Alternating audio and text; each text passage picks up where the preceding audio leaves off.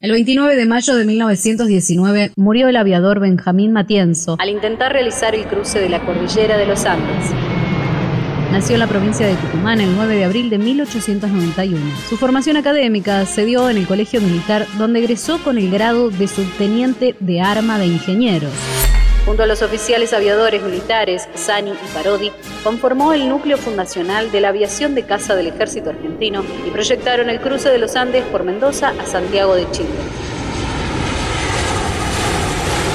A las 6.40 de la madrugada, los pilotos con sus máquinas levantaron vuelo desde el campo de aviación de Los Tamarindos. Pasaron algunas horas sin que se tuvieran noticias del vuelo de Matienzo, pero la lentitud de las comunicaciones de esa época justificaba el silencio.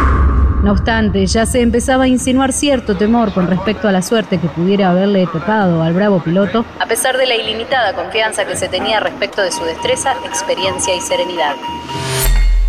La ansiedad pública fue creciendo con el correr de las horas y se hizo más evidente al día siguiente. Ante la perspectiva de un accidente, las autoridades militares destacaron comisiones especiales que recorrieron las cuevas Sanjón Amarillo y Tupungato. Pero los intensos temporales de nieve que habían azotado la zona dificultaban las operaciones y hacían peligrar la seguridad humana. Empezaron a correr las versiones más dispares en las calles. Poco a poco, los diarios desplazaron sus titulares de las noticias sobre el asunto. Al final se hizo silencio en torno al suceso. Pasó el invierno y la cordillera se desprendió de su manto de nieve por acción de los deshielos. A mediados de noviembre de 1919, el subcomisario de las cuevas tuvo la idea de intentar la búsqueda del desaparecido piloto.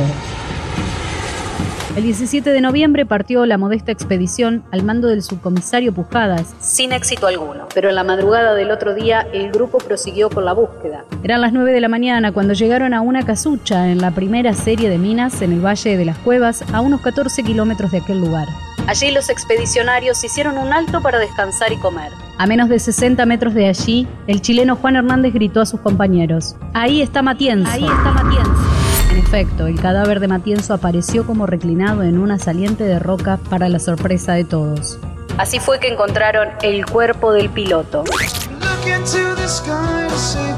El 29 de mayo de 1919 murió el aviador Benjamín Matienzo al intentar el cruce de la cordillera de los Andes.